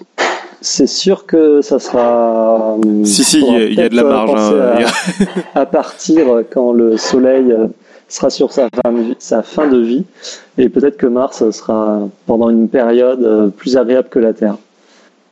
À voir. À voir, donc. Rendez-vous dans 5 milliards d'années. Euh, Damien, on a quelques questions. Donc, il y a, le guide qui nous demande Apollo, à, propos d'Apollo 13, et tu vas nous confirmer, Damien. Euh, de toute façon, ils avaient besoin du module de service détruit pour se mettre en orbite, puis revenir après la mission. Ils n'avaient aucun moyen de réaliser la mission, même s'ils l'avaient voulu. Hein. Euh, alors ça, je suis pas, je, je pourrais pas confirmer. ce que je sais, c'est que donc c'est un, réservoir d'oxygène qui a dû exploser. il a déjà fallu un petit moment, je crois qu'ils ont commencé par entendre un bruit euh, à l'intérieur du vaisseau. Euh, ils ont mis un petit moment pour se rendre compte de, ce qui se passait. Euh, il me semble que ça a débuté par un, un astronaute qui a vu qu'il y avait du gaz qui s'échappait enfin, il a vu quelque chose s'échapper à l'extérieur, l'extérieur du vaisseau en regardant par un hublot, il me semble. et du coup, il a fallu un petit moment pour qu'il se rende compte de qu'est-ce qui a explosé, est-ce que ça a abîmé d'autres modules de service et quelles étaient, quelles étaient les solutions possibles.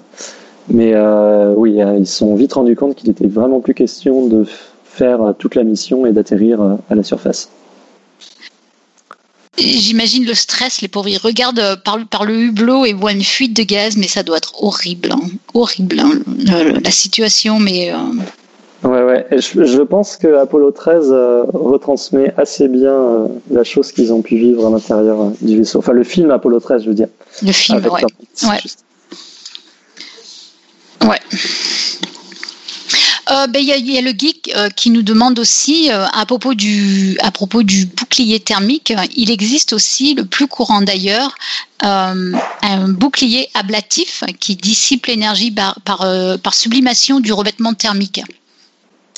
oui, oui, du coup, comme l'atterrissage dure pas une éternité, c'est une quantité d'énergie dont il faut se débarrasser. Donc euh, oui, c'est aussi une bonne façon, euh, au lieu de juste euh, faire complètement front à la chaleur, c'est juste de, laisser une partie du bouclier se vaporiser ou s'éroder et partir dans l'atmosphère derrière. Ouais, ouais. D'accord. Et puis il y a Bronian 967 qui nous demande, euh, alors je pense que c'est une vaste question, on en a un petit peu parlé quand même, mais euh, pourquoi à ton avis l'Europe n'arrive pas à se poser sur Mars? Euh, Il y a peut-être déjà la faute à pas de chance. je ne sais pas. le, dernier, le dernier échec, c'était apparemment dû à un petit problème euh, de synchronisation de toutes les informations reçues par l'ordinateur de bord, euh, qui a cru comprendre que euh, le, la sonde était déjà posée à la surface, et du coup qui a dit bon bah c'est bon, on lâche le parachute, on éteint les rétrofusées, on est arrivé, alors qu'on était encore apparemment à 3, 3 ou 4 km au-dessus de la surface. Ah, c'est pas de bol, hein. ça fait on un a fini en chute libre, voilà. Mm, mm, mm. Et le, l'échec de Beagle 2, euh, bah, du coup, euh, c'est pas un si gros échec que ça parce qu'on a vu qu'il avait commencé à se déployer. Euh, alors, qu'est-ce qui a raté sur ce coup-là euh, Ça, c'est difficile de, de, le savoir. Euh, c'était une mission qui a été euh, prévue assez rapidement, en fait, pour être rajoutée à la mission Mars Express. Euh, donc il y a peut-être une partie des tests qui ont été faits très vite, ça je ne saurais pas exactement. D'accord. Et enfin, euh, il y a Nive qui nous demande est-ce vrai euh, Est-ce que c'est vrai que les cosmonautes russes emportaient des armes à feu pour se défendre contre les ours après l'atterrissage, le temps qu'ils soient récupérés, ou est-ce une légende urbaine J'ai déjà entendu parler de ça. Euh, mais je ne sais pas si c'est vrai. Mais ça pourrait ne pas être étonnant. Enfin, s'ils atterrissent effectivement dans une zone où il y a des, il peut y avoir des ours polaires, euh, il y a intérêt à avoir une arme sur soi. Euh, ou alors à bien rester enfermé dans sa capsule. Mais il faut renouveler l'air assez rapidement. Ça peut être, oui, éventuellement. ouais. Je sais pas la réponse, j'essaye d'imaginer euh, s'il y aurait des moyens de, de, de contrer euh, les ours autres qu'en emmenant une arme, peut-être en s'enfermant dans la capsule. Après, il y a peut-être, euh, peut-être du, du, vrai et du pas vrai. J'imagine que de toute façon, ils ont, ils ont des armes. De toute façon, tu, j'imagine, je sais pas pourquoi d'ailleurs, mais après, est-ce que c'est vraiment contre les ours aussi Ça paraît peu probable, mais bon. Mais après, il y a toujours une question de poids, donc on essaie de ne pas emmener euh, de ah matériel euh, qui n'est pas indispensable. Ah oui, oui, les Kalachnikov, c'est un peu lourd quand même. voilà, eh bien, euh, au niveau des questions, c'est à peu près tout en fait. Je pense. J'espère que j'ai réussi à répondre sans trop dire de, de conneries. Non, et surtout, c'était super intéressant en fait. Et puis, on, et puis du coup, c'est, euh, on attend la suite. Ok. non, mais après, c'est vrai que c'est quand même. Euh, on, imagine. Euh, il y a quand même pas mal de programmes en place. Donc on se dit, il y a pas mal de choses qui sont faites. En même temps, il y a tellement à faire. Euh, après, on peut se dire, de toute façon, on ferait mieux de dépenser des sous sur la planète plutôt qu'aller dans l'espace. D'un autre côté, on se dit, oui, mais peut-être que c'est le meilleur moyen pour survivre. C'est compliqué tout ça. Hein. Oui, c'est souvent la question euh, qui, revient. C'est peut-être l'occasion de rappeler que ça que ça coûte rien tous ces trucs. si tu compares à, non mais si tu compares si tu compares à n'importe quoi d'autre, à des autoroutes, à des infrastructures, à des usines et compagnie, ça ne coûte hmm. rien. Oui, c'est vrai. Le, moi, il y avait quelqu'un au CNES, je crois qu'on en avait déjà parlé, qui, en fait, pour donner une idée de combien ça coûtait, plutôt que parler en milliers, millions d'euros, qui a pas trop de sens, il parlait en kilomètres d'autoroute. Et tu te rends compte que ça coûte rien. Ah ouais, carrément. Que construire une autoroute entre deux grandes villes, euh, c'est déjà à des tarifs qui sont bien plus élevés que la plupart des, grosses missions spatiales, quoi. D'accord. Oui, mais c'est bon de le rappeler, effectivement, parce qu'on s'imagine que ça, ça non, non, les... et je crois qu'il y avait eu la communication à l'époque de Rosetta. Enfin, c'est des choses qui coûtent vraiment rien, quoi. Surtout que euh, dans les maintenant on parle de missions euh, en Europe européenne, donc on parle d'encore plus de monde euh, dedans. Donc vraiment au niveau coût, l'argument de on pourrait utiliser cet argent pour autre chose, c'est ça, ça se tient pas. Bah, disons que tout est relatif, on va dire, parce que ça coûte pas rien, mais mais effectivement on peut. Non, mais si tu compares à plein d'infrastructures ou, ou plein, de... enfin tu vois, si on est en train de parler en kilomètres d'autoroute, enfin mhm, c'est. Mhm. Je sais pas si tu avais, un, si avais un prix sur une des missions là. Euh, euh, bah, par exemple, le programme ExoMars, euh, c'est deux missions vers Mars. Il y en a une qui est déjà partie en 2016 avec un satellite en orbite et puis un petit atterrisseur. Et puis il y en a une autre qui doit partir en 2020 avec un rover qui doit être déposé à la surface. le coût pour l'Europe, pour l'Agence spatiale européenne de cette mission, euh, je ne sais plus aujourd'hui, mais il y a quelques années, c'était euh, prévu euh, d'être à 750 millions d'euros. En gros, ça veut dire 1 euro par, par européen pendant deux ans. Ouais, ouais. C'est pas, c'est vrai que c'est pas énorme. Hein. Voilà. Je ne sais pas après quels sont, quel est le coût d'un hôpital, par exemple, en construction et en fonctionnement. Mm. Euh, on pourrait voilà, éventuellement comparer à ça fait combien d'hôpitaux, ça fait combien de kilomètres d'autoroute. Oui, c'est vrai que c'est pas ça parle beaucoup effectivement, ouais. ouais. Parce qu'on a toujours. Euh, euh, j'ai retrouvé le prix. Un kilomètre d'autoroute, c'est 100 000 euros. Ah oui. Donc pour par an, pardon, 100 000 euros par an. Donc là, sur un projet européen, on est à des, on est en train de parler de 7500 km d'autoroute, mais euh, c'est pas par an, 7500 euh, km d'autoroute sur un an. Donc bien sûr, c'est énorme si on compare aux kilomètres d'autoroute en France, mais euh, en Europe, bon bah, on n'est pas sur des trucs délirants. Est-ce qu'on parle d'une mission qui dure combien d'années, tu dis? Alors la mission dans la mission dans l'espace, par exemple, c'est ah, attends. le projet, c'est euh, bonne dizaine d'années. Euh, le voyage, c'est six mois, par exemple, vers Mars. Et la mission sur place, ça peut être euh, plus de dix ans. Donc sur un projet qui va durer une vingtaine d'années en tout, faire travailler des gens pendant une vingtaine d'années.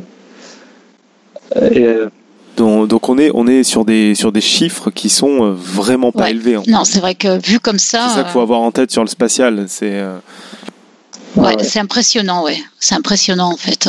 Alors pourquoi il n'y en a pas plus alors? Parce que c'est les États qui payent hein, tout ça. Il n'y a pas de. Enfin, jusqu'ici, ça a été les États qui payent. La mhm. NASA, l'ESA, c'est financé uniquement par les États. Du coup, il n'y a pas des sommes euh, euh infinies euh, mm. de budget, euh, à mettre là-dedans. Mais en tout cas, il y a de plus en plus de pays qui s'y mettent.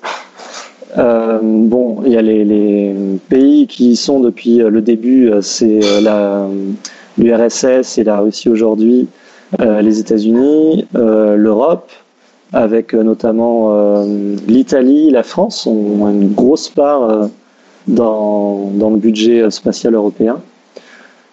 Euh, le Japon s'y est mis déjà depuis pas mal de temps. La Chine s'y met à fond.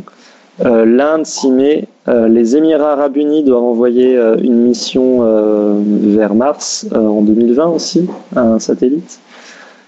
le Brésil se met à envoyer des satellites. le Brésil aussi? Ah oui. Donc c'est le, spatial, c'est quelque chose qui, dont beaucoup de pays veulent, veulent faire partie. C'est marrant.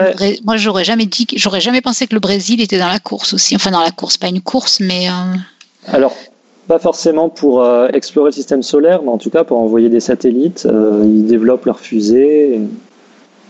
pour envoyer des satellites en orbite autour de la Terre. Ah, d'accord. D'accord. Ok, eh bien, je crois pas qu'il y ait d'autres questions. On a un peu des problèmes techniques apparemment. Euh. Tiens, euh, ça me, ouais, oui, on fait avec. Voilà.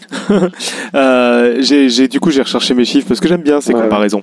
Donc en fait, la France, elle a 9000 km d'autoroute. Donc c'est la mission dont on a parlé là, c'est moins cher qu'un an d'autoroute en France. Ok la mission sur 20 ans Juste dont on a en entretien, donc même, même sans compter les constructions. Ouais, ouais, en fait, euh, ils disent que c'est environ entre 70 000 et 100 000 euh, euros par an euh, de l'entretien des autoroutes, quoi. Par an, par kilomètre.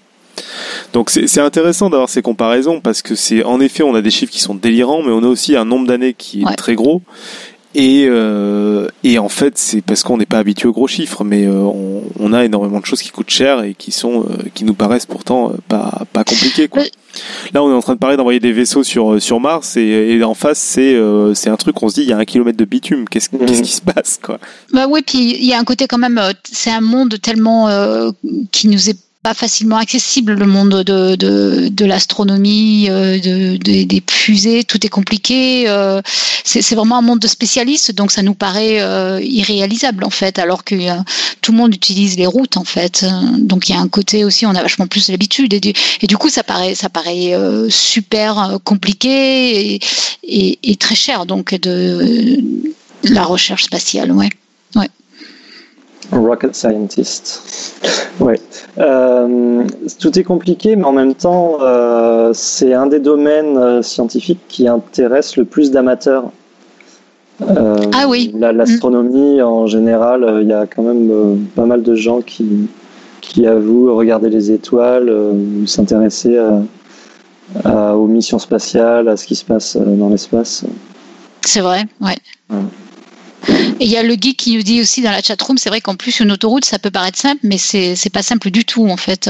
Et ça, je veux bien le croire aussi, ouais. Mm. Rien n'est simple en fait. ok, eh bien, on va continuer l'émission. Euh, Tube, tu veux nous parler du, de la semaine prochaine, ce qui va se passer? Ah oui, c'est vrai, la semaine prochaine.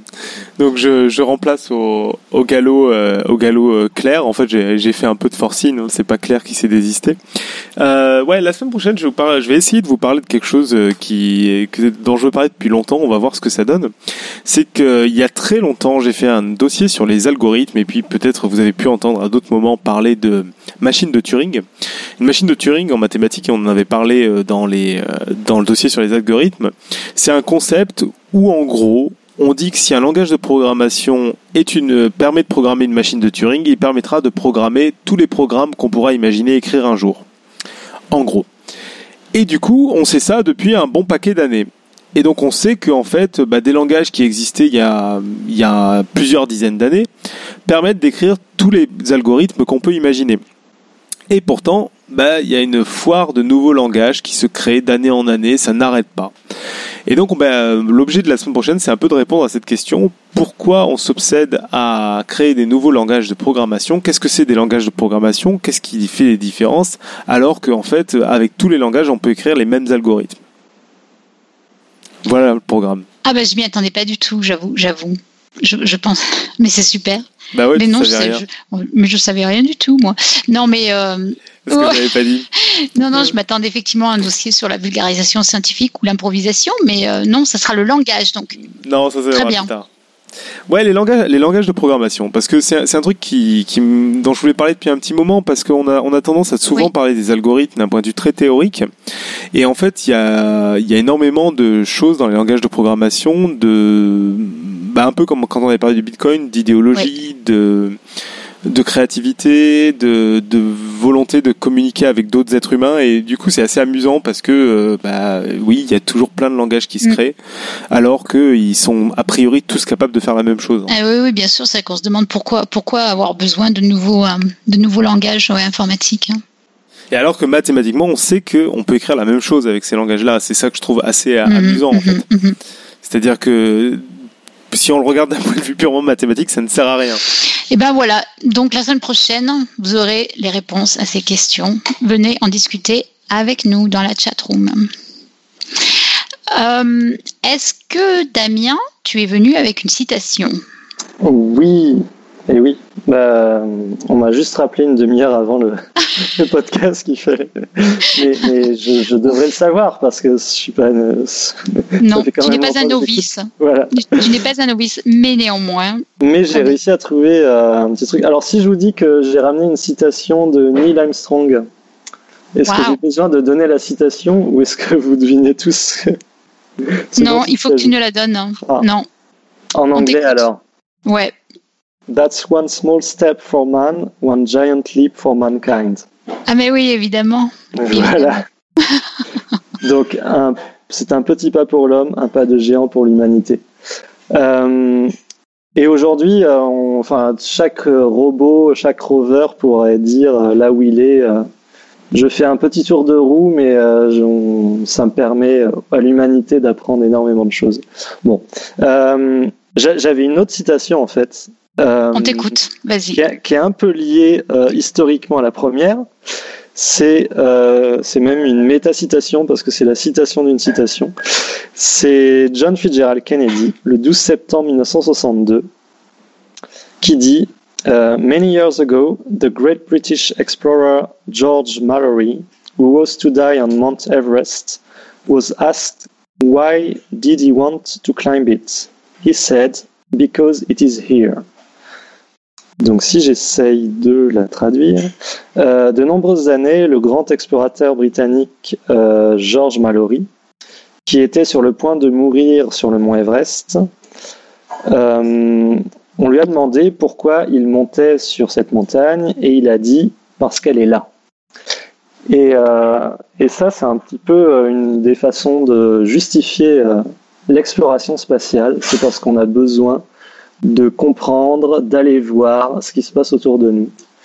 Euh, et, c'est déjà une justification en soi, je trouve.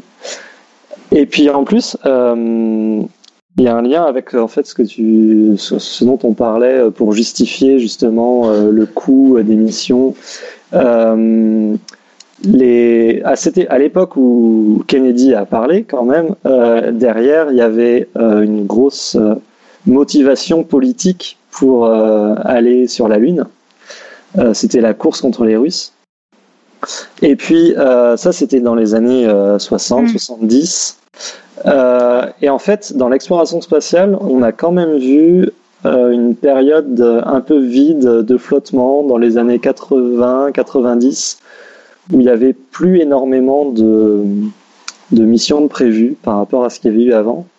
Euh, et hum, j'ai l'impression qu'il y a un regain depuis quand même euh, depuis depuis 2000 ou un petit peu avant 2000. Euh, il y a un regain de l'exploration spatiale d'un peu toutes les nations et qui est souvent là vraiment plus sur fondé sur une motivation scientifique, juste d'exploration pour, pour d'exploration scientifique pour mieux comprendre ce qu'il y a autour de nous. Peut-être, euh, c'est peut-être un peu moins le cas pour les Chinois parce que là, ils veulent aussi prouver que euh, ils peuvent, euh, ils peuvent faire les choses. et oui, ça, pour un nouveau pays dans le spatial, ça peut être quand même une motivation. C'est aussi de, prouver qu'on a les ingénieurs qu'il faut pour, pour faire ce genre de choses. mais c'est peut-être quand même de plus en plus les questions scientifiques qui poussent à l'exploration purement scientifique, plus que, plus que donc euh, autre chose que. Il y a aussi le mm. développement technologique hein, qui, qui pousse. En fait, euh, on pourrait même faire tout un épisode là-dessus, mais euh, les agences spatiales en Europe ou aux États-Unis, elles servent à financer l'industrie spatiale et c'est une façon pour les États de financer leur industrie spatiale et de laisser, enfin de, de maintenir leur industrie spatiale à la pointe de la technologie. Euh, et s'ils mettaient plus d'argent dedans, euh, ça serait absolument plus possible. Oui, bien sûr. Donc une, des motivations pour l'exploration spatiale, c'est de continuer à développer des technologies. Mmh, mmh, mmh. Ouais. Mais c'est vrai que ce serait un beau sujet d'émission aussi, oui. Les motivations spatiales, ouais. Oui, exactement. Pour, pourquoi? Mais pourquoi? Damien, il va falloir que tu reviennes. Je pense qu'il vraiment, il va falloir que tu reviennes. Hein. Mais oui, mais j'ai déjà des projets, tu le sais. Ah oui, ce qui m'a ravi profondément. Bien, eh ben, nous allons passer au quiz du mois. Euh, qui est vraiment du mois parce que dans la prochain prochain épisode roue libre, vous aurez la réponse. En attendant, dépêchez-vous d'aller aiguiser vos oreilles et d'aller écouter sans la perturber, car la question du mois est bien la mouche qui pète, est-ce une info ou est-ce de l'intox? Voilà, on a vraiment hâte de lire vos protocoles expérimentaux, d'entendre vos réponses et les commentaires et surtout, surtout d'aller écouter les bandes de son. Donc. Euh, et Damien, est-ce que tu as un avis? euh, je, je, découvre là parce que euh, je n'ai pas entendu parler. Bah oui, c'est pour ça qu'on te demande. Ah, alors c'est que tu dois être jeune. Il y a un sketch ah, avec un professeur qui dit la mouche qui pète. Et on s'est posé la question, et en fait c'est pas simple comme réponse. Est-ce que les mouches pètent? Ok, ok. je vois tout à fait le. Non, non, c'est bon. Je... je vois le sketch. Est-ce que les mouches pètent? Euh, est-ce que les mouches ont des gaz? Est-ce que les mouches. Comment les mouches digèrent? Euh... J'ai jamais entendu une mouche qui pète. Voilà.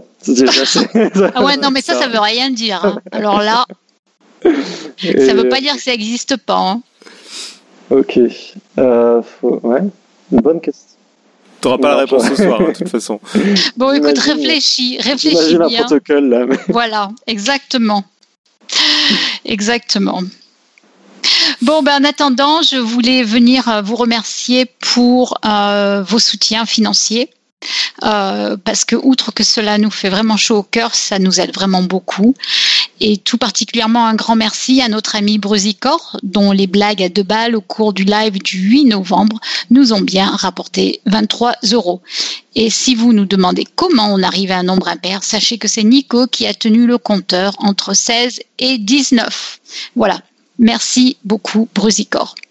Et puis aussi merci euh, à Nive, un clin d'œil avec son support qui est égal à pi. Et de toute façon, merci à vous tous qui nous aidez financièrement ou qui aimeraient aussi le faire car cela compte aussi. Merci, merci. Dans la série des, annonces, je vais faire la première, puis je laisserai Tube faire les autres. Mais euh, je voulais vous rappeler aussi notre newsletter, euh, parce qu'on oublie souvent de le dire, mais nous avons une newsletter, donc euh, venez vous abonner. Euh, si, si, c'est facile, et comme ça, vous pourrez jamais nous oublier. En fait, généralement, on la lance pour vous rappeler quelles seront les deux prochaines émissions, et puis celles qu'on vient de mettre en ligne, et parfois on met aussi des annonces. Donc cette fois, c'est gratuit, abonnez-vous. Voilà. Tube, je te laisse faire les deux prochaines annonces, sinon? Ouais, euh, donc le samedi le dimanche 25 et 26 novembre prochain de 10h à 18h, rendez-vous à la Cité universitaire à Paris pour la cinquième édition du forum CNRS sur le thème Que reste-t-il à découvrir? C'est gratuit, mais vous pouvez vous inscrire. Il y a tous les détails sur le forum.cnrs.fr et on vous en parle à plusieurs titres. Le premier, c'est que c'est Big Bang Science qui se charge de l'organisation et que vous allez voir certaines de nos bouilles pour animer des tables rondes et, et poser des questions, relayer vos questions à plein d'invités passionnés moi, entre autres, j'ai une invitée qui parle d'algorithmes. Euh, voilà. Et puis euh, les autres, je les ai pas sous la main, mais vous pouvez aller voir ça sur leforum.cnrs.fr. Voilà, donc en fait c'est un petit peu coupé, mais donc c'est la cinquième édition du forum du CNRS, hein, c'est ça sur le sur le thème que reste-t-il à découvrir? Tout à fait. Et sinon, le 25 novembre, donc le dimanche en question, euh, Jean-Philippe Usan, qu'on a chaque année en fin de saison chez nous, vous invite à un brunch littéraire et musical. Ça, ça va vous faire un emploi du temps chargé. Il vous parlera de son nouveau livre dont on vous a déjà parlé ici, L'harmonie secrète de l'univers. Donc ça se passe à Montreuil, à la, marbrerie, à la Marbrerie plus exactement, on mettra tout ça dans les notes d'émission bien sûr. C'est un événement préparé par la librairie de Montreuil, par la librairie Folie, d'encre, pardon, et l'organisation Montreuil sur Livre. Un brunch sera servi à partir de 12h pour la modique somme de 15 euros. Vous pouvez aller sur la page Facebook pour vous inscrire, on mettra le lien dans les notes de l'émission. Et voilà. Donc on est, euh, on arrive à la fin de l'émission. Et en tout cas, ben, merci, merci Damien. On adore t'avoir dans l'émission. Moi surtout, en fait. C'était trop gentil. Mais non, non, non, c'est parce que j'adore ce que tu nous racontes. Oh, euh, et puis euh, pour les autres, eh bien, euh, eh bien, envoyez-nous tous, tous vos commentaires, toutes vos doléances, vos aime, on n'aime pas, les likes, les pas likes, etc. On se retrouve donc la semaine prochaine, je pense, et bien que la science soit votre joie.